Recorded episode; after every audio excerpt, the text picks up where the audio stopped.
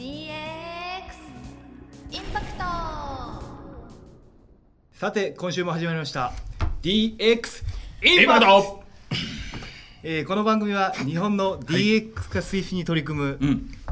注目企業のはい。代表者 CEO をゲストに迎えまして、うん。DX にかける熱い思いや熱い思いや。熱いお考えをお聞きしながらなるほど。またですね、うん。あの創業のですねエピソードですとか社長のお人柄もですね深く踏み込んで深くね。根掘り葉掘り、うん。えー聞こう聞いていこうと聞いう番組です。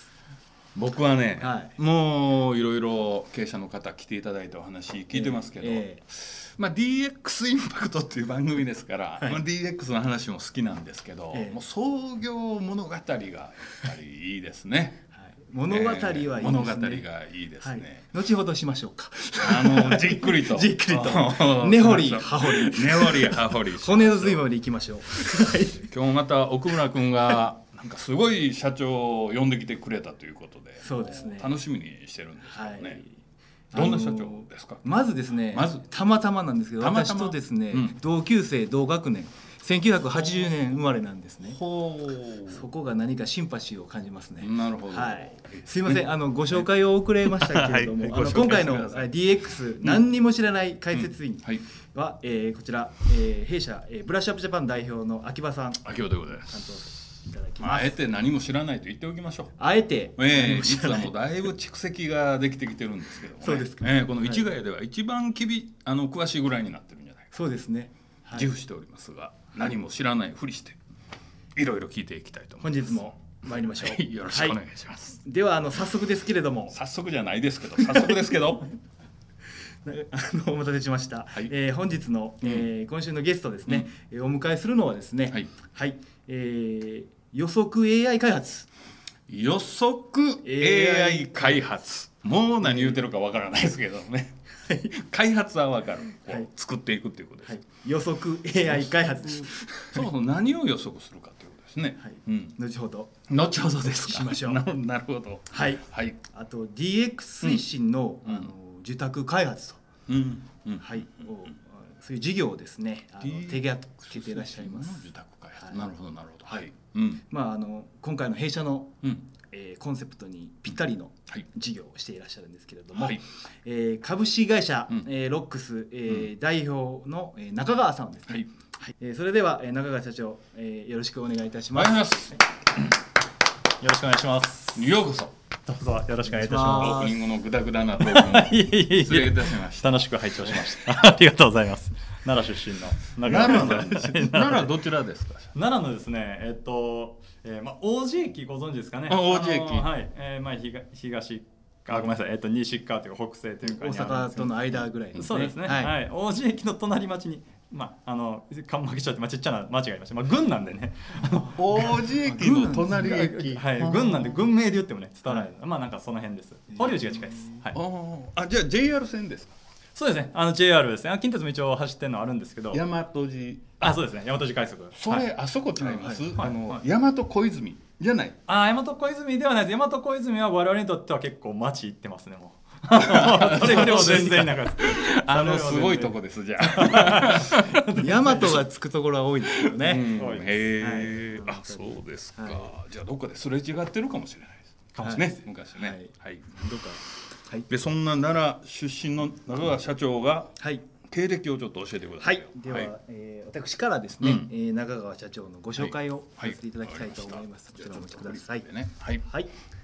えーはい、えー改めまして代表取締役 CEO、えー中川達夫様です。えー1980年生まれ、うんえー奈良県出身、えー大学がですね神戸大学神戸大学神戸大学、えー工学部機械工学科をご卒業されていらっしゃいます。で、えー学部を卒業後ですね、えー東京都立産業技術大学院大学。大学院大学、はい。都立、うん。大学院大学を、えー卒業終了されておえりま。ますた学ばれたということですかそこで、はい。ほう。はい、えーそして卒業後ですね、うん。えー三菱重工三菱重工。はい。ほ、そちらでですね、うん。えー開発設計をご担当していらっしゃいました。なるほど。はい、で約、あのー、3年の、えー勤務を経てですね、うん。えーその後三井物産、三井物産。えー株式会社で、うん。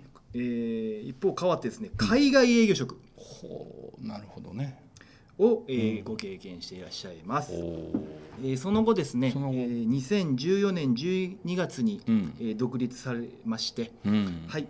でえー現在の、えー株式会社ロックスさんにつきましては、うん。えー社名を変更して2015年えー10月から、えー立ち上げられましたと。いうことで現在、えー代表取締役を務めていらっしゃいます。なんかもう、はい、ツッコミどころ満載といですうか、ねもうこう、は、ないんぜひ突っ込んでください三菱三井どんだけ財閥好きやねんっていう。そうそうね聞いてて恥ずかしかったですけど、ね、次住友やろ。自分でコンプリートお笑い番組じゃないですよ。ちょっと思って聞いてましたけど。エリート街道まっしぐらじゃないですか。あの奥村さんと違ってですそうですね。ねまあ僕はどちらかというとこっち寄りの人間ですよいわんわ。よいわんわ。えー、神戸大学工学部機械工学科、はいそうですあ昔からそういう意味ではなんかこう理系理系理系学生。あそうですね。はい。一応理系で。でごめんなさい。ちょっとね僕、説明事前の説明があれでしたけど、はい。はい。あの神戸大学のね学部卒業後三菱重工で、うん。あのまあ、発電所設計のエンジニアをやって、はいまあ、4年ぐらいやあって。そうなんですね。で、えっと三井物産転職してで8年弱ですかね、まあまあ海外営業、まあ、技術営業みたいなことをして。でそこのもう三井物産最後終わりかけぐらいの時に、うん。そこからこのご紹介いただいたねあの大学院大学都立の。あそこに行きました。だから34かな？34で大学院行ってまたあの技術的なことを学び直して。独立される前に行かれたということでもうまたそうそうちょっとかぶってたんですけどね。独立して、えっと大学院行きながらサラリーマンちょっとやってで辞めて、うん。でも独立しててで大学院で技術学びながらそれをまあまたビジネスに生かすっていうそういう形で、はい、やっておりましたね、はい、すいません説明が。いえいはいいろいろここ聞いていきたいんですけど、こんな経歴まずどういう今サービス事業をやっていらっしゃるかちょっと教えてくださいよ、さっき予測 AI 開発って言ってましたけど。事業内容としてはあのまああの一つはですねまずは AI を活用して、はい。AI を活用してその予測につながるサービスを提供していらっしゃいます。例えばその、えー応用としてはですね、あのえーいわゆるまあ店舗ですね、うん店舗の来客数予測ですとかう。ーそういったまあサービスを、まあ、そういうシステムを開発していらっしゃる。うん。あるいはその AI えー分析ですね、を活用してですね、うん。えー物流業界向けの、物流はい物流業界向けのサービスシステムを展,、えー展開していらっしゃると。いう。ことですね。店舗の来店来客を予測するということですか？そうですね。はい。あのそれまあ一つ弊社のまあメインとなってるビジネスですね。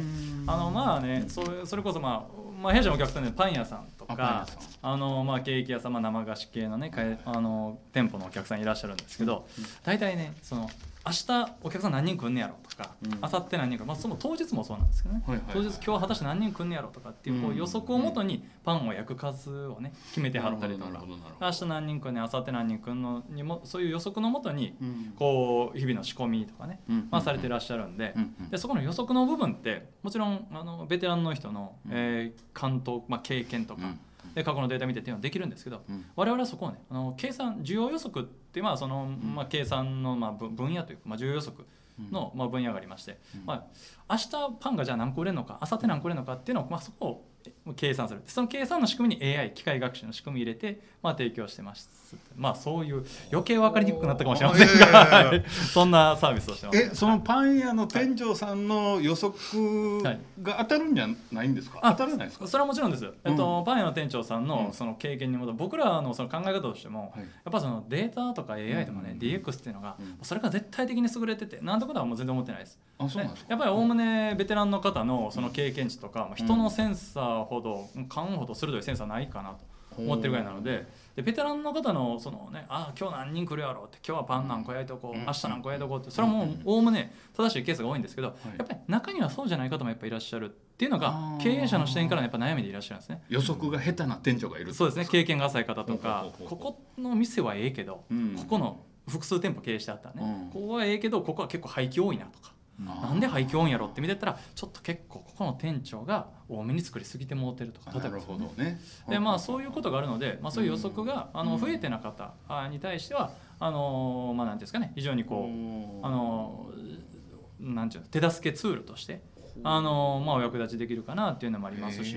であとはやっぱベテランの方も当然辞めはるじゃないですか。あやめますね。はい、だから経営者からするとそれってやっぱ結構大きな経営課題ですんで。リスクになっていくと。はい。うん。なので、えっと、人が辞めるっていうリスクに備える意味でも、うん。まあ、こういうう AI 予測っていう業務に関しては AI 化していくでこれ広い意味で言うと当然 DX のお取り組みになるので、うん。はい。まあ、そういうふうに価値を感じていただいたりっていうところですかね。はい、AI がもう至る所にね。そうですね。僕もあの若い頃その、なんていうんですか？あのアルバイトしてましたけあど飲食店で,、はい。はい。で厨房の中でなんか毎日注文聞きに来る人がいるんですよね。で「白菜はいくつにしましょう」って言うと 店長がもうこう10秒ぐらい「うん2ケース」みたいな。そういうのやりましたけど次の日雨降って余って余って。っていうのを見てましたそなるほど。だその腕組みうんが、まあ、無駄ちゃうか。っていうジューンっていう。あれがもう出てると。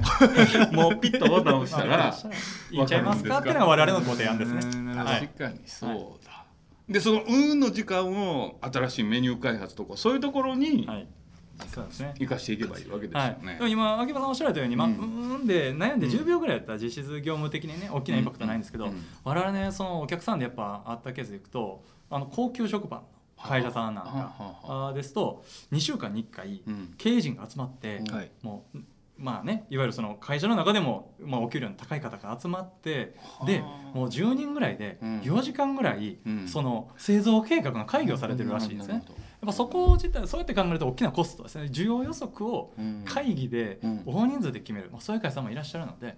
であれば我々のその、まあ、AI、まあ、予測計算のうん。AI の仕組みで、うん。まあ、手軽に計算できたら、うん。まあ、いいんじゃないかというところです、まあ、その計算の仕組みとかはね、まあ、もしよければちょっとまた後でもご説明させていただきますけど、うん。まあ、ともかく予測計算は、まあ、人でやるのもいいんですけど、まあ、手軽にあああいうねあの計算量の多いうん。計算自体は AI は得意としてるので。ああなるほどなるほど。というところです。そのまあ素人が聞いて一番パッと初めに思う素朴な疑問をぶつけてもいいですか、もちろんです。もちろんです。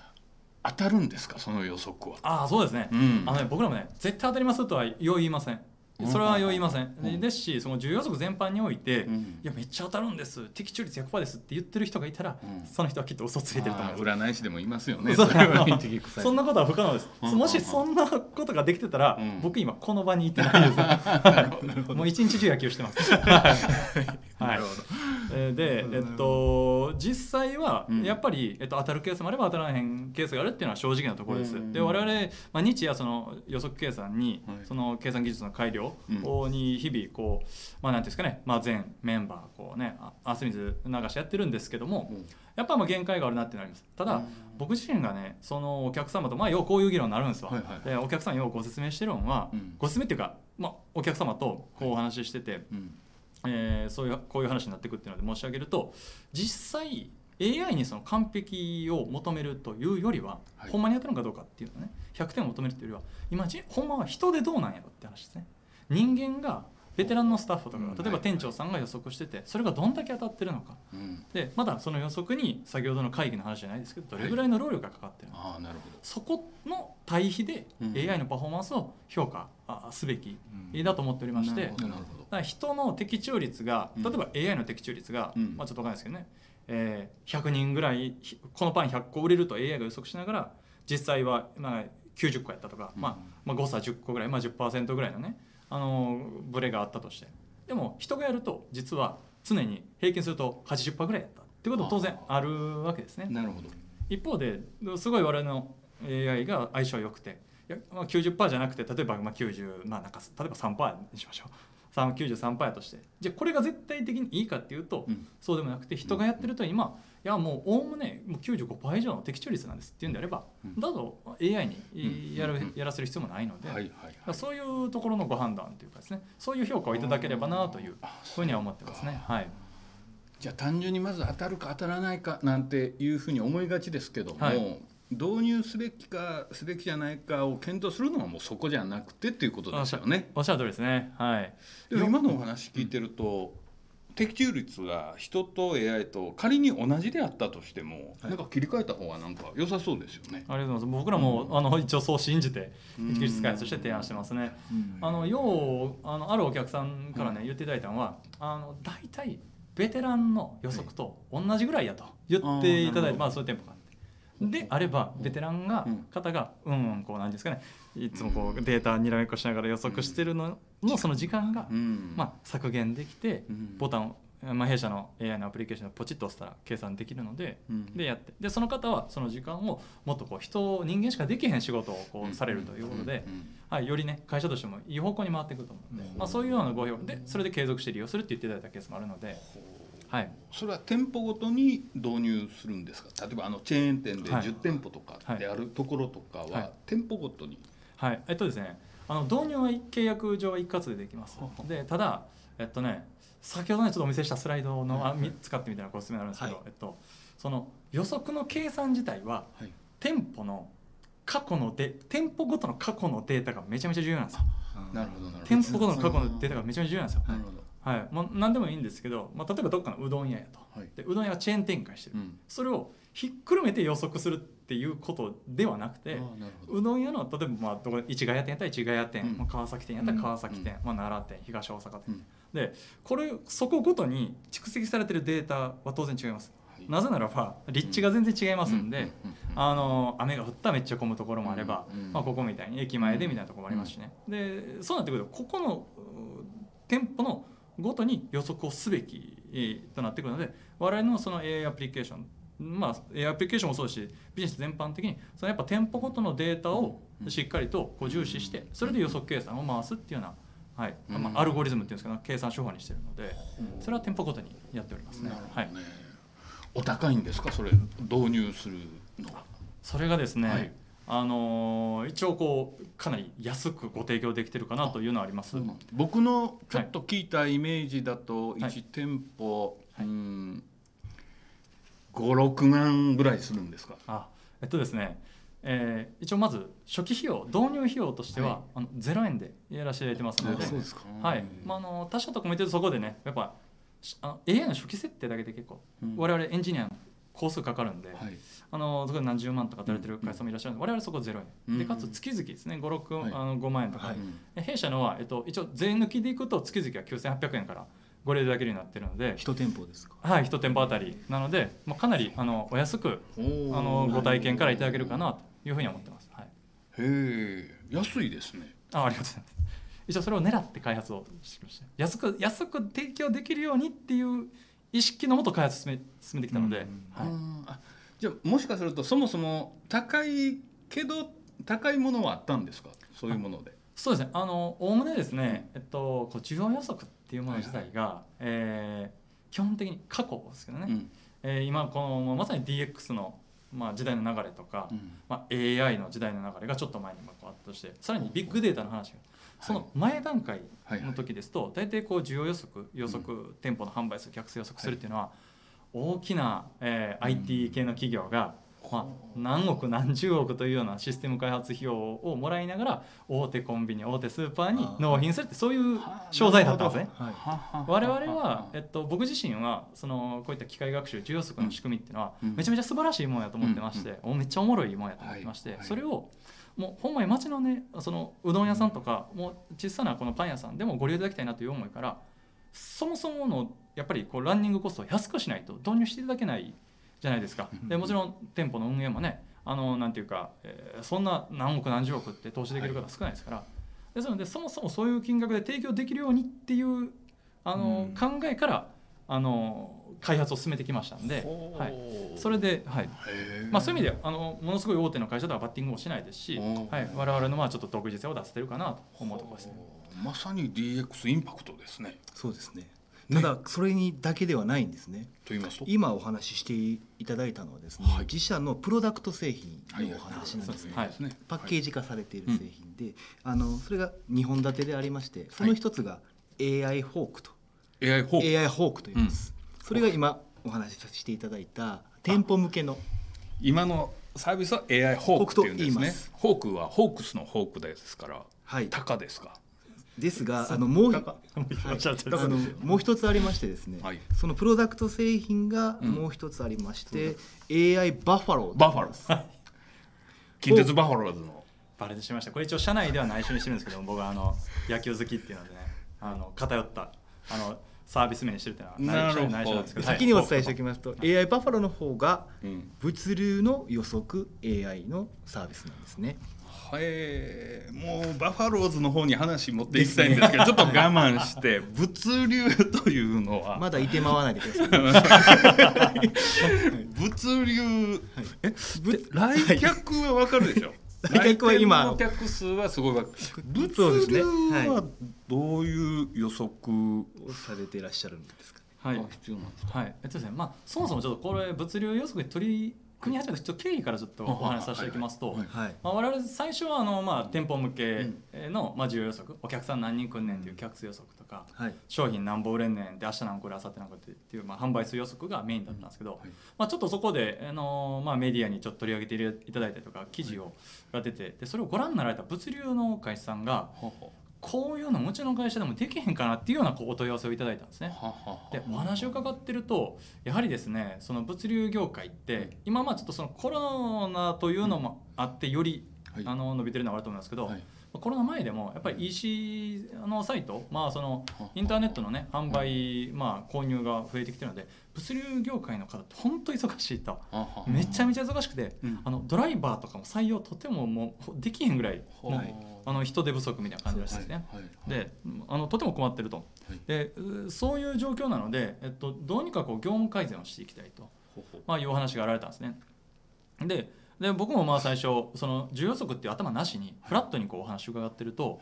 えっと、どうやら聞いてるとですね、まあ、例えばこう仕事のこうなんていうかなトラブルが起きるとか、うんえーちょっと業務負荷が強くて人が辞めてしまうみたいなところの理由で、うんえートラックのその配送あトラックが,、まあ、があのトラック一台一台に荷物積んでこう運んでいくわけですけどうん。これは例えばどこどこ向けに何台待機しとくとか、うん。あの例えばまあ東北向けに、まあ、3台とか3台とか、うん。この配配車配車計画っていうのが非常にこう難しいらしいですね。ああなるほど。はい。でこれは結構予測で関東景気に基づく予測でいやこの時期忙しくなるからやっぱ青森向けにはうん。5台待機しとくべきちゃうみたいな。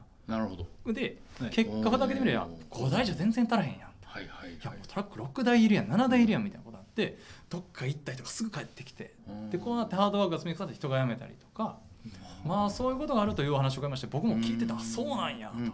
でであればちょっと我々としてご協力できる点としてはその業務上ねじゃあどこどこ向けに配送が多くなるっていうこと自体のはい。予測が発生してるので、はい。あじゃあそこの物流量の、まあだ注文数みたいな感じですね、はい。荷物の配送依頼数の予測うん。であれば、うん。我々お力になれるかもしれませんとはい。いうことから始めたのが、まあ、きっかけですね。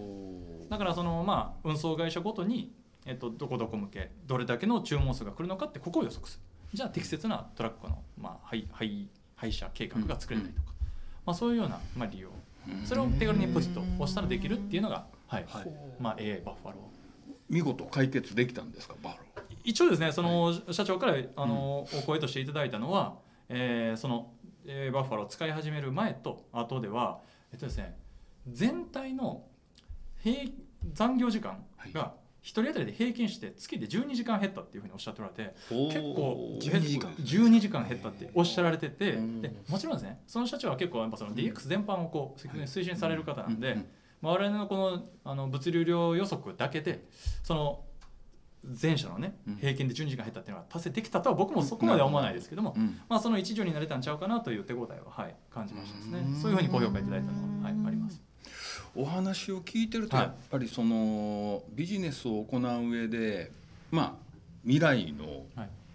予測需要はい。の予測をするっていうことは結構すごい大きな重要なテーマなんですね。そうですね。あんまり意識したことなかったですけど。はい。うん。やっぱりその業態においては、はい。あのいいろんなこう業務の流れがある中で、はい。予測っていうのが必要不可欠になっていれば、うん。業態ってやっぱられるんで、はい。まあ、そういう業態の方にとっては、うん。あのあこういうの待っててんって言っていただかれるケースがあるありますねありがたいことに。はい。でそれが今まではまあその俗人的な勘とか経験でありもしくはもう何億かけて作られた、まあ、高いシステムのどちらかしかなかったところに、はい。この DX、AI の技術を使って社長ところのはい。ホークスとバファローズが。S, S はダメ S はや ホークとバファローがはい。これからどんどんどんどんこう領域を広げてということですね。そうですね次まあまたやっぱどんどん広げていきたいと思ってるのでね。まあ、次はあのタイガー かブルーウェー。ブなるほどセリーグいっちゃいますね。そただ基本西の西のあ球団関西私鉄縛りがあるそういう意味縛りもないんですけどねすいません実際に増えていってるんですか？そのあの引き合いというか導入店舗お客様。正直増えてるかどうかでいくと非常に順調に増えたんですけど、やっぱコロナの影響で、うんまあ、やっぱり店舗の皆さんかなり苦労されてるので弊社の AI ホークの、えーえー利用者数もガクッと減りましたですね。あーなるほど、はい、でもこれは致し方ないと言いますかあの緊急事態宣言出て、うん。あの店にいたらあかんと、うん。予測するまでもなくゼロっていうのが分かってるんでこれはもうちょっと解約やってことでそれはもちろんおっしゃる通りです。うん。はい。まあ、ただこれからまたその復興じゃないですけど、はい。解除になって、はい。またなんていう一度まあリセットみたいになった中でまた需要が大きくなるかもしれませんよね。おっしゃる通りですね、うん。はい、あの最近また引き合いはあの大変ありがたい増えてるなとうん。いうところです。でどちらかというと今までやっぱ店舗向けで増えてたのが、えっと、物流の業態であったりだとか、はい。最近ですねあの非常に幅広く、えっと、自治体もありますね、自治体関係で、はい。えー自治体といいますか、まあ、その公のところでいきますとあちょ特定して申し上げれないんですけど、警察とか消防とかそうですね。救急とかそういう系のところも予測 AI によってかなり業務が効率化できるのでそういった関係のお話もちょっと。あのプロダクト製品以外のはい。ところで受託開発もしていらっしゃる。AI,、はい。えー AI の、えー予測を活用した、うん。要するにシステム導入ですねはい。あ DX 推進支援であったりとかやらせていただいてるので、はい、え犯罪が起こりやすいとかそういうこと？じゃの予測ではなくて？あそうですね。あのあイメージそういうのです。ああのはい、ちょっとまたごめんなさいね。具体的には言えないんですけど、はい。イメージされるんであれば、えっと、犯罪が起こりやすいのはこの辺だっていうようなところの予測ですね。でも実はこれもうすでにあえっとねまあアメリカでもかなり早かったし、えっと、確か京都府警とかでも一部導入してるっていうのはちょっと私も記事で見かけたことがあるので、まあやるとこは始まってるみたいですね。でそういったお声掛けがあったりとかあとやっぱり物流業からの対最近問い合わせも大変多いので、はい、あの我々そこも、はい、でプロダクトを開発して納品あプロダクトの利用者を増やすだけじゃなくてお客様のニーズってやっぱ様々なんで、はい。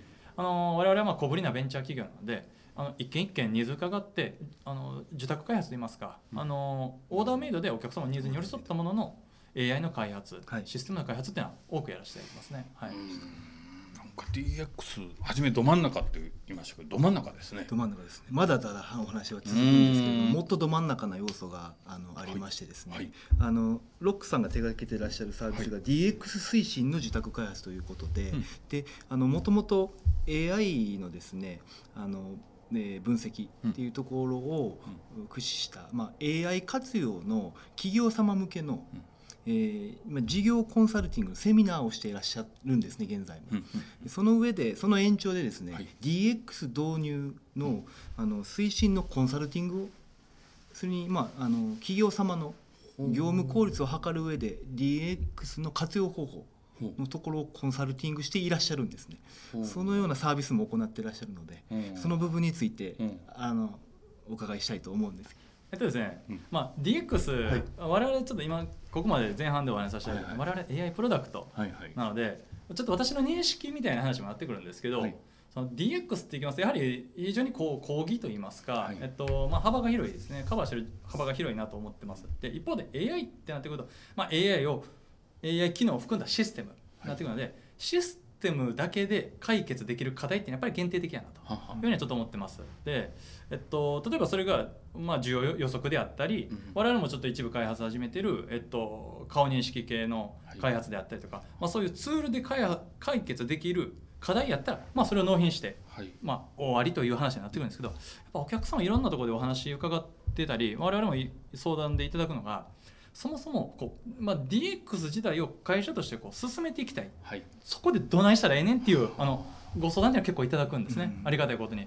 で最終的にその DX ってやっぱ幅広い話なので、ど、あのうその AI アプリケーションシステムがあのソリューションになりゃいいんですけど、うん。そうじゃないにしてもまず入り口の何から始めましょうっていうところからの議論もやっぱり必要なので我々はそこも関わらせて積極的に関わらせていただいて。ます。はでまあ、具体的には、えっとまあ、まずは社内で、えー DX とはそもそも何ぞはい。AI とは何ぞ、はい。その結果どんなものが得れるっていうことをまずはんあの講講義講演形式で、うん。まあ、ちょっとレクチャーをさせていただくと。でこれでああこれええやんと。社内の熱が高まったら次は社内の課題のあぶり出しをされて、はい。されでそこもあの打ち合わせとかも参加させていただきます。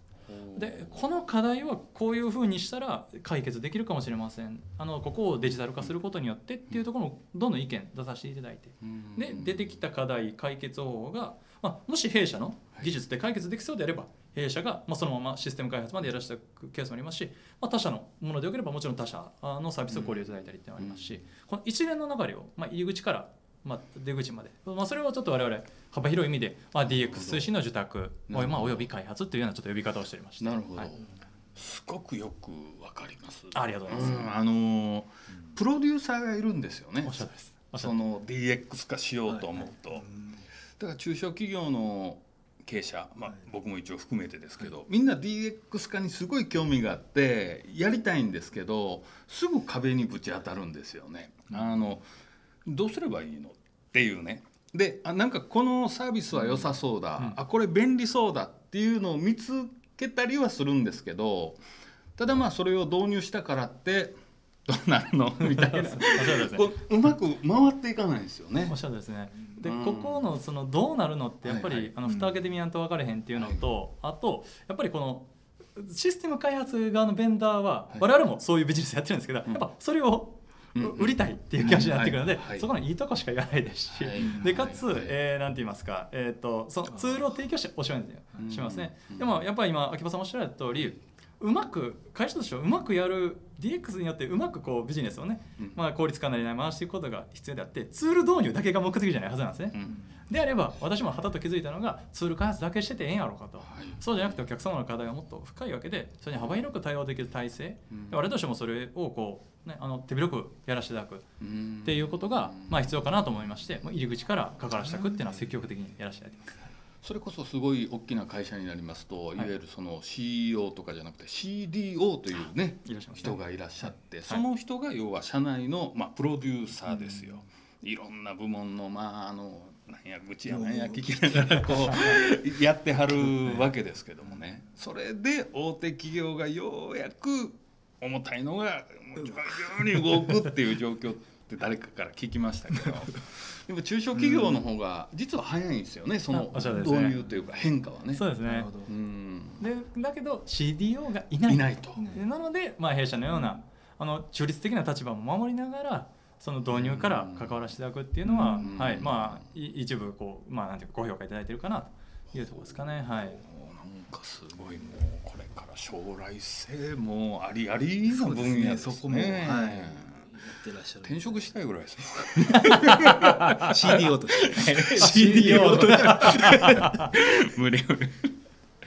あの御社の中でですね、うん。はい。あの御社のロックさんの中で、はい。あのまあ、事業を進めていく上での DX 化っていうのは何かございますかね？具体的な取り組みとしてですね。なるほどなるほど。わかりました、そうですね。特徴的なんで言いますとあの弊社はですね、はい。あのフルリモートの、フルリモートワークの会社ですなんですね。あの実はもうコロナの全然前からですね。ちょっと私まあそのポポリシーとしてた大げさなんですけどいえいえ会社の方針としてはい。あのリモートワークはい。OK、えーでじ、えーじえー、と自由な学んで働き方進めたいので裁量労働制といいますかははあの自由な時間に働いていいでっていうところをやらせていただいております、おーなのではい。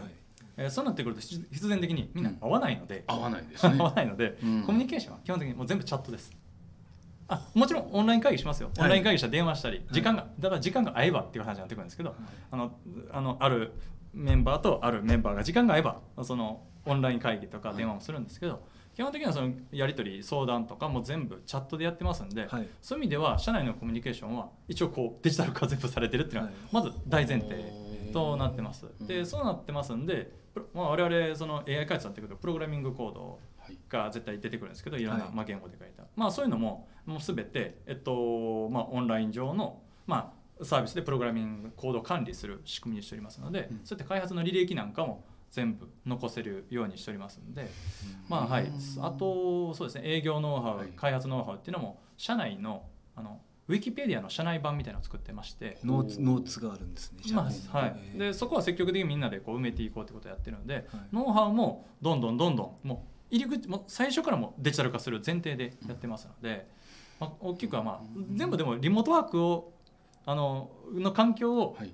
まあ、あの仲間ですねあのメンバーの皆さんに提供するためにそれが必要やっていうことで、うん。あの導入した結果なんですけど、まあ、気づいたら全もうほぼほぼ業務はデジタル化してるっていう、まあ、DX 化してるというふうにまあ言ってもいいかなと思ってますね。はい。まあ、そういう時代ですしね。おっしゃる通りです。はい。あの無理に大雨降ってる中ねあの会社に9時には来なくていいですよね。どう考えましてもね。そうですね、うん。まああのまあなんていうかコロナであの、図らずもそれが一般的になりましたけど、はい。まあ、我々その前からですねあのやっておりましたんで、うん。ずっとそういう体制で、うん。はい。まあ、個人的にはあこういう働き方が広まって嬉しいなっていうのはちょっとありますね、はい。まあ、きっかけはコロナっていうのはちょっとねあの、うんまあ、よくないかなと思うんですけど、けまあはい、広かったのは良かったなと思いますね。2015年からですかそうですね。はいじゃあもうその当時は「大丈夫?」とか「まあ、新しいね」とかはい。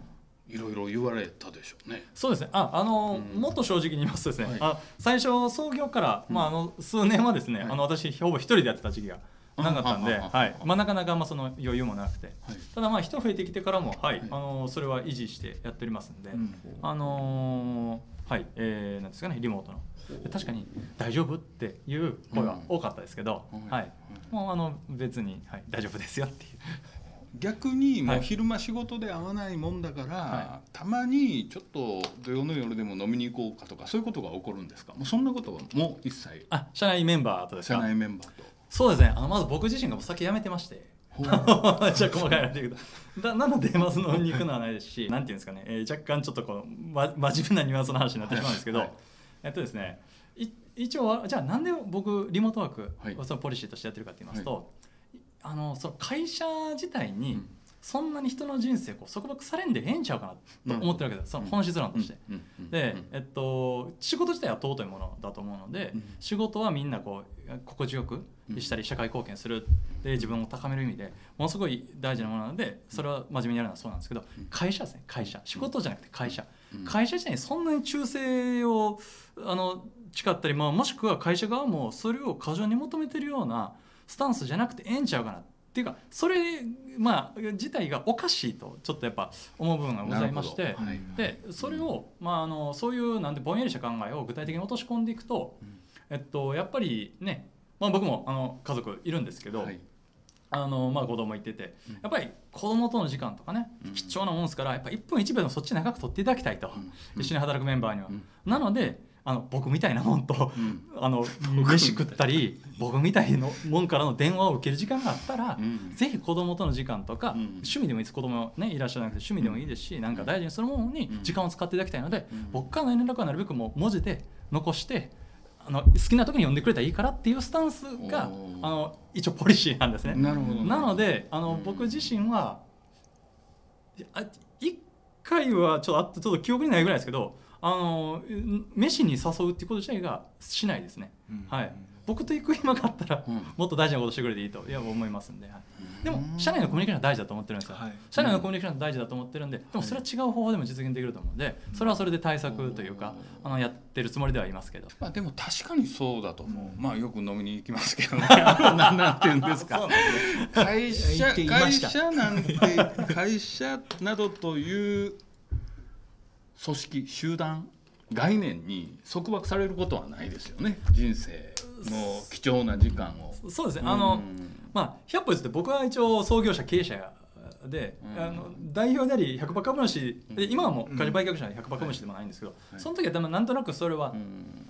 まあ、100歩譲ってなくはないかなと思うんですけど、うん。えっとそうですね、えーまあそれが生きがいだっていう方もいらっしゃって当然だと思うので、はいはいそこは否定は当然しないです、うん。そういう方がいらっしゃったらうん。大い。に、うん。それは尊敬したいんですけど、うん。まあ、そうじゃないっていう方もやっぱり多くいらっしゃるので、うん。あのまあなんとなく僕のちょっとこうイメージでは、うん。やはり会社からの拘束力が強すぎるかなと思うので、うん。それはうん。弊社に関してはもうなし。で、えー当然、まあ、一緒に働いてくれるメンバーの,、まあ、あのもうなんかきれい事に聞こえるかもしれません。もう幸せを願うと。それに尽きると。でそれはうん。まあ家族との時間とか趣味の時間とか会社以外の時間なんじゃないかなと思うので。だから今多分それをみんなちょっと一回立ち止まってね考えましょうよっていう時じゃない。あもうこれいらないですよね。これは残しといた方がいいですねオタクは。とかっていうのを整理していかないとダメですよね。そのためのツール手段が DX であってでそれは多分社長一人じゃもう考えれないと思うからこういうプロにやっぱりプロデュースしてもらうと。うちもしてもらおうかな。そうですね。いろいろノウハウが。僕前から必要だと思ってたんですよね。なんていうんですかね。その中小企業のうん。なんか無料 DX 診断みたいなコンテンツがあって何したいこんなことしたい今はどうとかっていうのをしたらまあまず無料ですから簡単に、まあ、こんなことをこれぐらいの予算からまずできますよとかっていうのをなんか簡単に気軽に診断できるツールがあったらホイホイするんじゃないかなと思って。ああそうですね。うん。あの僕もその考えも大賛成ですね。そういうツールがあったらいいかなと、まあ、弊社もね機会があったらそういうの開発、ね、したいぐらいですけど、うん。えっと、今じゃあその中小企業のね、はい。まあ、その経営者の皆さんがどういうところに行ってらっしゃるかっていうと、うんうん。私が聞く限りでは、はいはい。あの結構自治体の、まあ、それこそ弊社お付き合いあるんでいくともちろんあの所在地川崎市であったり、あと仕事上のつながりでいくと和歌山県とかはい。岐阜県とか、はあと神戸市もありましたね、はい。でそういうところの市のはい。産業振興課とかあデジタル推進課みたいな方が中小企業の社長のところに行ってこういうのあるんでやりませんか？というようにその市の職員の皆さんが営業もよろしくうん。県内の自治体内のえ DX 推進に動き回ってらっしゃるんですよ。でまあ、それでも当然ね無料ですやん自治体ですから。無料ですね。でもやっぱりねなかなか腰が重い方が多いと聞いてますからそこをもう少しやっぱりねあの使いやすい仕組みやったりとかやっぱり自治体の力に頼るのも限界があると思うので、はい、まあなんかそのサービスとしてね、はい、提供できるとよもうより広まるやろうなというのは思いますね。はい。その自治体の無料のそういうアドバイスみたいなものは結構有効なんですか、そうですね。あの実際の方はやはりもちはもちだと思ってらっしゃって、うん。えっと、こういう課題がありますかっていう、その自治体内の経営者に行ってヒアリングはするけど解決自体は僕らはできないのではい。あの我々とか他のもちろん AI ベンダーとか DX 会社が登録していくんですよ、まあ、専門家登録みたいな。なるほど、でこちらの問い合わせはえーじゃあ相談対応はえー自治体によっては有料やったり、うん。まあ、無料やったりいろいろなんですけど、それは専門家に任せるみたいな形で。ではい、そういう経緯で我々もまあご縁あって和歌山神戸確か岐阜ですね、はい、えー県で登録させていただいているので、はい、それぞれでまあお仕事につながったりとかもありますし、はい、それでだから辞められたの。ここをちょっと聞きたいなと思ってたんですけどもね、あのーまあ三菱重工業就職されて、た後ですうね、ん、もうそれでいいやんって思うよねみんなね。そのあのないいやんって言ったら変ですけど。そうですね。人生的にはね、はい。神戸大学出てもあこんな大きな会社入ったらいいやんって思うけどもやっぱりそのなんていうんですか働き方がはい。ちょっと我慢ならなかったみたいなところなんですか一言であーそうですね、まああの私ね、まあ、1回転職して三菱重工は三井物産、まあ、うん転職しまして、はい。でそうですね。独立したのは、まあ、今おっしゃられたような感じあった,、まあ、あった部分もありますね。まあ、あの三菱重工からまあ三井物産に転職した時っていうのは、はいまあ、あのエンジニアやってたんですけど、まあ、もう少しこうビジネス全般でねうん。広い世界見たいなというような、まあ、ちょっと思いもありまして、うん。でまあなんていうんですか、あのえー当時26歳とかで。まあちょっとこうなんというかもっともっとみたいなあの血気盛んな頃ですよね。部分もあってで新たなっていうのもちょっとあのありましてでまあ、えー、と転職をしてで、まあ、ご縁あって三井物産入っててあったんですけどそうですね。あの働き方への疑問を感じたのも実はちょっときっかけございましてすごい個人的なことなんですけど、はいはいはい。でそれがまた創業ど起業したきっかけにもなってるんですけど、うん何かと言いますと、えっと、私自身もあの高校時代からのこう一番の、まあ、親友で、えー仲良くずっと卒業もしてた男がいたんですけど、まあその頃が彼が、えっと、32歳私32歳。で、まあ、当然彼もその時32歳その時にあの他界をしてしまいまして。あ。若いですね30は年でね、い、で、えっと、それがあの、まあ、原因がですね、えーまあ、ずっとこう仕事のプレッシャーがちょっとかなり強いと。その相談を受けてて、うん。まあもう4年5年ぐらいですかね、うん。まあ、かなりストレスによるこう強い、まあ、あのうつ病状態で苦しんで、まあ、最終的に、うん。まあちょっとこう高いをしたと。うん。いうことありまして、はい。で、えっとまあ、当然僕もものすごく悲しかったですね、まあ、3日3晩も涙が止まらなかったんですけど、えっとまあでもはたと気づきまして、まあ、なめちゃめちゃ長かったんで、ああいつが死ぬんやったら自分も死ぬ可能性あるなっていうですね。当たり前のことにあの、うん。まあ、気づきましたね。あのじあああのなんてすぐ死ぬとかそういうわけじゃなくて、うん。であ人生って短いんやなっていうことにうん。はたと気づきまして、うん。で、まあ、その彼を振り返った時にやっぱその最後の数年はほんまにしんどそうやったんで、うん。まあ、一緒にこうね当時は酒も飲んでたんで、はい。うん。あの酒飲みに行っても,、うん。もう全然こういつも表情が冴えない。で、えーっとまあ、結果的にそういうことになってはたと考えた時に、まあ、僕自身もそのなんていうんですかね、えー仕事でもちろんストレスを感じることもありましたんであの果たしてこう人生のねその貴重な時間がうん。仕事にこうそんなにこう捧げたりままた会社からのそんなにねプレッシャーにばっかりねうん。こう追い詰められるような人生ってほんまにこう正しいんやろうかと。いうようなことをまあちょっとかそう考えるようになりまして、でそれで多分もっと人生っていうのはもっと多分尊いもんではい。もっと楽しいことがいっぱいあるはずなんで、うん。まあ、僕自身は、えっとまあ、なんとか、はい。あのーまあ、その人生短い。で自分はいつ死ぬか分からへんってことで、まあ、気づいたんで、まあ、もっとこうなんていうかね、あのーよりこう生き生きとまあこうなんか楽しめるうことですね、えー自体に、あのーまあ、こう人生の時間を使いたいなっていうふうにちょっと思ったのがあります。で20代の時からぼんやりといつかは自分で起業したいなっていうのはなんとなく思ったんですよ。はい、ただでも本当にぼんやりとで、うんあのー実行にはずっと移せへんまま30代入ってたんですけど、なので、まあ、そういうこともあったんで、まあ、人生一回きりと思って起業に踏み切ったっていうのがありますしあと、えーなんですかねもうもっとほんまにこう自分の人生の時間をねこう有意義に使っていくって心を、まあ、死ぬ時にねこう後悔なくみたいなところで考えた時に当時ね32歳でちょっともう一回公式野球やろうかなと思って。公式役僕32歳からあの公式野球のチームを立ち上げてですね、立ち上げたんですはい、でなんとか友達集めて公式野球のちっちゃなリーグ戦に参加したりうん。してまして。あの普通ね、まあ、あの30歳軟式なんですけど公軟式式の硬いボールでやり始めまして、あの怪我するやつですね。そうです。ねあの大学のうん。野球部の友達からは、うん。あの積極的受動的自殺って言われたんですけど。ちょっとよくわかんないですけど。確かにうまいこと言うのは積極的受動的自殺行為やって言われてあ確かにそうやな思いながら32位からブランカって公式野球再開するの。ただでも3年ぐらいやりましたかね。あのまあなんだかいろいろ仲間得て。でうん。あの別にその遊びの草野球とうん。企業をあまりね同じもんやって言い切るつもりもないんですけども僕の中では人生でこう悔いを残さへんっていう意味合いでいくと根っことしては同じ行為。うんで公式野球は35歳の時もう無理やなと思って。うんはいあ思いまして、はい、9人しかおらへんのにね1試合で2人足つりまして。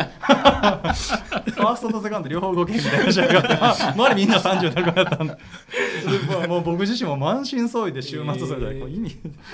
逆にも悔いなくやりきれるね、はいもうその姿をはい。ここまでか、はい引退会見。して今を生きるんですね今そのはい。年齢の時すごい人生観をがだからちょっとガッと変わっそうですね。たということですよね。そうですね。あのまあその親友のまあそういうこともあってああ人生って短いんやなどうやって生きようかなっていうのをまあもう一回考えて。うん。あのはい。うんそもそも起業ということもあって、ただ周りは反対されるんじゃないですか？そうですね、うん。あのーはい、まあ、まずあの身近なあの妻。あ結婚されてそうです、はい、もうあの結婚しました、はい、当時。うん。で妻からはあの、まあ、やっぱりなかなか理解は得なかったですねそうですよね。まあ、あの僕自身はねそういうことがあって、うん。まあ、そのかみさんからもいや辛いのは分かるけど、はい。えっと、僕自身はそういうことがあってあの人生観、うん。えっと、変わってそのね、えー悔いなくっていうのでいろいろこうチャレンジしたいっていうのは分かるけど、うん。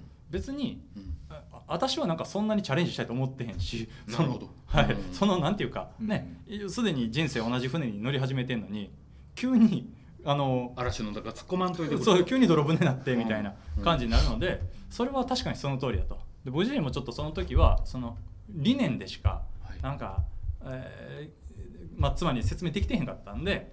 まあ、それはでもその通りやなと。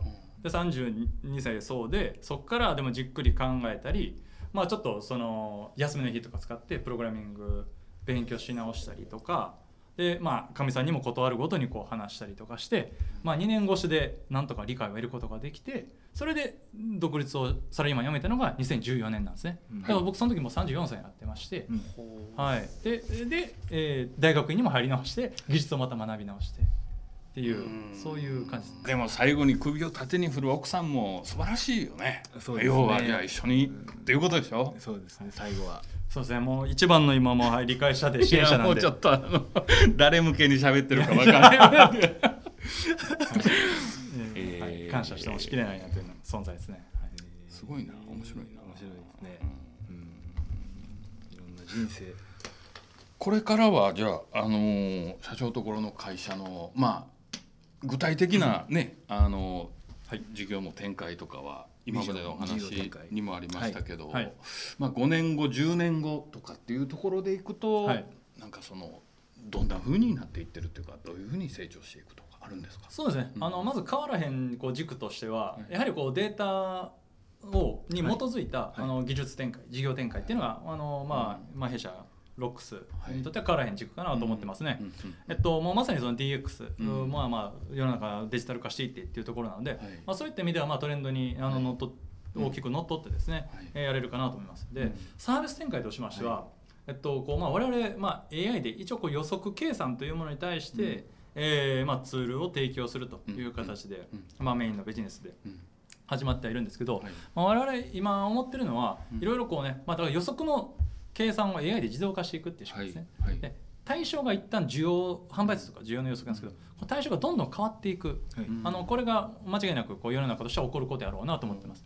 具体的に言うとまずはやっぱ価格ですね、価格、はい。価格、うん。あの値段、はい。物の値段。はい。あのすでにあの飛行機の座席とか、うんあのそれこそプロ野球のシートのチケットとかあれ全部価格が、まあ、はいい。わゆるダイナミックプライシングはい。ですけども、はい。価格が変動するっていう仕組みになってきてましてそれがもっともっとこう一般のなんて言いますか今一般っていうか、うん、あの飛行機も一般ですけど、うん。もっともっと違う商材にも広がっていくやろうなというふうに思いますね。うん。で我々がお付き合いあるようなさすがにいきなりパン屋のパンの一個一個っていうのは難しいかもしれないですけども、でも対象として十分に入ってくるとは思います。はあのやはり需要に基づいて価格が変動するっていうのがダイナミックプライシングの本質的なところなので、うん。その店舗におけるパンであったりいろんな商材ももちろん需要に基づいてうん。その価値は変動しますね。うん。じゃああの買う買い手側売り手側としても価格が変動するってことはまあ不自然なことではないので、はい。あのまあ、価格であったり。予測あのそういったところの対象の自動化っていうのがどんどん世の中に広がっていくと思うので、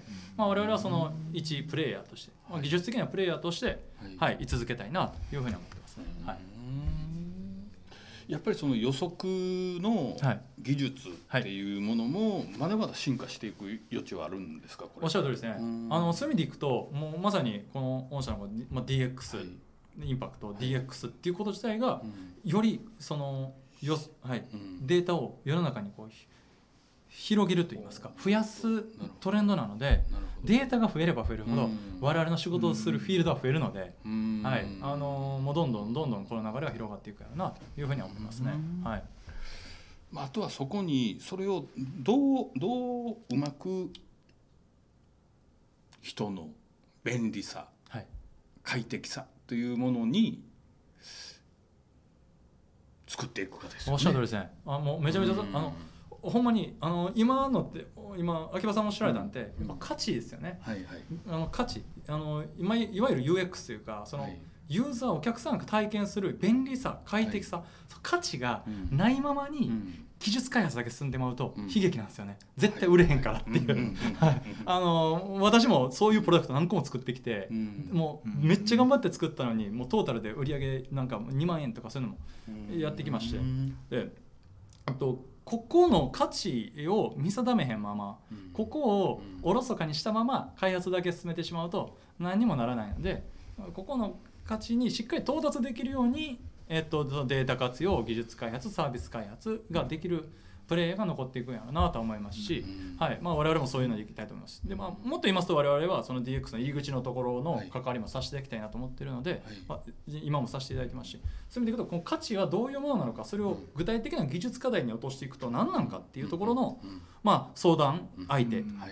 フラットな立場での相談相手っていうのも役割もやらせていただきますし、はい、なるほど。ここはとても大事なポイントですね。はいね。じゃあ最後一言いただけますか。はい。はい。はいまあ今お話しいただいたことも含めま含めまして。はい、えー最後にですね、あの中川社長にはい。DX がもたらす日本の未来はということで、一言はい。あのこちらのパネルにはい。記入いただきまして。お願いいたします。はい、はい。ではあの中川社長一言、はい。あのじゃじゃん。仕事がもっと楽しくなる。なる。ほど。この心ははい、えっ、ところでしょうとか。二つ意味があります。あの、今が思う楽しくないっていうわけじゃないですよ。あの、ごご理解いただきたいんですけど、はいはい。えっとやっぱりですね、あのまあ今日まああのちょっとお話でもちょっと、えーあったかと思うんですけども、あのよりですね、えー人がうんうん悩んで。はい。うーん白菜20個でみたいなことを言ってたりとか、うん。えっと、そういうこと自体がうん。データが増えることによってんあの人があの悩むはい。時間、っていうのは減ってきて、うん。でうん。それを代わりにあのデータがうんあったら AI が判断をかサポートするっていうことになってくるはずなんですね。そうなってくると、えっとまあよまあ、予測だけじゃないんです予測だけじゃないんですけど何かこう判断する時間がうん非常にこう効率的になってくるので、えっとまあ、そういうこう運を悩んだり、うん。過去のデータとにらめっこして運動しようみたいなのが減ってくるんで、うん。あのそういう意味では、うん。あのその時間が減る。でその分、は人間は人間にしかできへんもっと楽しい仕事、人間らしい仕事により時間が使えるはずなので、うん。そういう意味でもっと楽しくなるっていうのははい。あると思います。うんあともう一個はちょっと弊社の働き方みたいな部分はい。の話になってくるんですけど、うんまあ、DX 進むことによって、はい。えっと、一人一人の働き方自体も非常にこう、まあ、柔軟にというか、はい。はいえーできるうーなんていうんですかね環境が増えるとはい。思います、まあ、リモートワークだけじゃないとは思うんですけどもね、まあ、そのデータ化することによってどこでも働けるとかある仕事はデジタル化することによってどこどこに行かなくてもオフィスに行かなくてもうん。家でもできるカフェでもできる、はい。ってなってくるとあの働く環境があ良くなってきますんであのなんですか我々の目線でいくとそのお客さんが先ほど話したようにより仕事がこう効率的になってっていうこともさることながらあのん仲間働いてる仲間みんながよりこう楽しい環境で、はい。えー時にはねあのうん子供の面倒を見ながら働くってこともうん。もうすでに始まっていますけどより広がっていくと思うのでうん。そういう意味でねあのもっと楽しくなるというものかなというふうに思ってます。はい。もうこう本質っていうかもう原点をついてるような気がしますね。働くって本来楽しいことなんですよね。ああおっしゃるとりですね。確自分が考えて行動して、それが世の中のためになるっていうすごい本来すごいね楽しいことなんですけどね。おっしゃるとりですね。はい。これにこうなんかいろいろ邪魔するもんがもうついてきてもう表面見えないぐらいになってるから働くっていうともうなんかネズミ色に見えちゃう。そうですね。ですよね。本来ならばおっしゃるとりですね。はい。働くことは楽しいはずなんですけど、楽しいですか？はい、楽しいですよ。今目見えへんかったの。まあ DX とかによってこれがもういらんものはもう取っていけばね本来の仕事の楽しいっていう部分が見えてくるとね。しゃるとりですね。すごいいいですね。そうですね。自分が心血を注いで何かやったことがうんお客さんが喜んでくれるっていうここのシンプルなうんですね、うん。やったことがお客様が喜ぶ。ここのもうねこのコミュニケーションだけでいいと思うんですよね、うん。よりそれに近づくんじゃないかなと思いますね、はい。これあの今就職とか転職とか考えてるあの20代の人なんかもはいたくさんあの見ていただくことになるんですけど、はい。なんかメッセージとかありますかね？今の20代これから社会人になるとか、あー転職なるほどなるほど。考えてるような人に何かありますかね？ああなるほどなるほど。そうですね、えっとちょっとなんかまああのうまた弊社の実体験的な話になるんですけど、えっとま一言で言うと、えー、なんていうんですかね、えー決してこう自分にあ私僕はこれはできへんわみたいな、はい。そのあの諦めの入り口から入らないでいただきたいなっていうのはあのちょっと思うところですね。うんっていうのも、えっと、あの分かりやすいのでいくと、えっと、僕自身はねプログラミングってはい。より多くの人がやったらええんちゃうかなと思ってるんですよ、うんプログラミング。はい。で、えー何かというとですね、えっと、例えば、えー弊社でいるのが、うん学生インターンの皆さんは結構、まあ、多くお手伝いいただいてましてすごい貴重な戦力でいるんですけど、うんあのまあ、私立の文系の文学部の女子大学生の方が私はあの本当に、まあ、いわゆる典型的なあの文系の学生やけどもちょっとそのデータサイエンスとか興味があるっはあ。てデータ分析とか興味があるでプログラミングもちょっと独学でやってみてるみたいな感じで、えーまああのまあ、応募してくれて。で、まあ、面接とかしていくと非常にですね積極的なあの方だったので、えー結果的にこう、まあ、あの採用をさせていただいてどんどん技術的なこともこうお願いするようになったんですね。じゃあもう非常にこうなんていうんですかね、あのー技術的な飲み込みも早くで仕事でも成果を出してくれましたし最終的にその彼女はあの大学院はあの理系の結構有名なところ行ったんですね。だ大学で利点っていうちょっと珍しいパターンなんですけどでそれは彼女があの目指してたあのところっていうか、まあ、キャリアというかのコースやったらしくてでやっぱあそういうそのアグレッシブな姿勢を見てるとあの一方で結構いるのが、うん。えっとまあ自分自身はまあちょっと僕の友人みたいな話になってくるんですけど、うん。自分自身はこう文系やから、はい。今から技術的な開発とか、うんえーその AI 関わってとかって難しいっていう方いらっしゃるんですけど、はい。所詮文系理系なんて、うん。僕やったら高一高校1年生の時にはい決めたんですよね文系理科で。高2でわクラス分けあるから。うん。あの時に決めたね。あのしかもあんな情報もうん。知識もない段階で決めた枠に一生縛られてるなんてうん。めちゃめちゃナンセンスだと僕は思うんですよ。確かにそうですね。あのカテゴライズ僕日本からなくなったらええのにっていつも思うんですけどうん。それによって自分の可能性を制限してる人って結構いるなと感じてましてうん。なるほど。僕自身は幸いか幸いなんか分かんないですけど勘違いで理系行って成績は悪かったんですけどまあ一応その技術の会社あるのは何ということもなかったんですね。うん。で中にはその先ほど例で挙げたインターンのあのはい。女性の大学生のようなアグレッシブな方もいらっしゃるんですけど、あのそこをねそのうん今、まあ、20代とかはい。学生あ就活生の方っていうお話だったんで、はいお伝えすると、うんまあ、やりたいことがあったら、うんえっと、どんどんね文系理系とか、うん。あのそんなしょうもない枠にとらわれずに、はい。あのどんどんいろいろこうやっていくってそういう意味で制限をかけんかったら嬉しいなってなりますね。うん。でそんな中で僕自身があのやったらいいなと思うのはやっぱプログラミングコードかけたら、うん。世界がほんま広がるんで、自分で作れる側になるんで結果的にあの別にサービス提供者とか経営者になるにしてもうん。作れるっていうことが分かってる上でなるとならへんじゃ全然違うんで。そういう意味ではね、はい、あのその垣根はぜひ自分で設けずに、あのお考えいただいたりキャリアとか知識習得されたらいいんちゃうかなと思いますね。はい、まあでも20代でねまだ社会にまあ出てないまあちょっと出たぐらいで自分が何者かなんて勝手に決めるべきじゃないですよね。おっ。しゃる通りですね。うん。僕自身あのちょっと申し上げました通り、はい。あの34歳で大学院に行って、はい。それで技術学び直して、うん。で今のサービスに色濃くつながってるんで、ん。はい、あの全然あの34からでも遅くなかったなってそういう意味でも思ってますし、はい、うん。はい。なるほど。すごい力強い一言になるんじゃないですか。はい、勇気がうん。持てると思いますし、そうですよね。はい、いやー、い。内容の濃い素晴らしいお話えー、それではまだまだまだまだ。話があの尽きないようですが、野球の話も聞かないといけないんですけども、それは次回番外編野球版で、野球版いうのも面白い。野球版でお届けします。今年に限っては9回までなので、はい。えー今日はこの辺りで視聴者の皆さんとはお別れとなります。ではまた来週お会いしましょう。ありがとうございました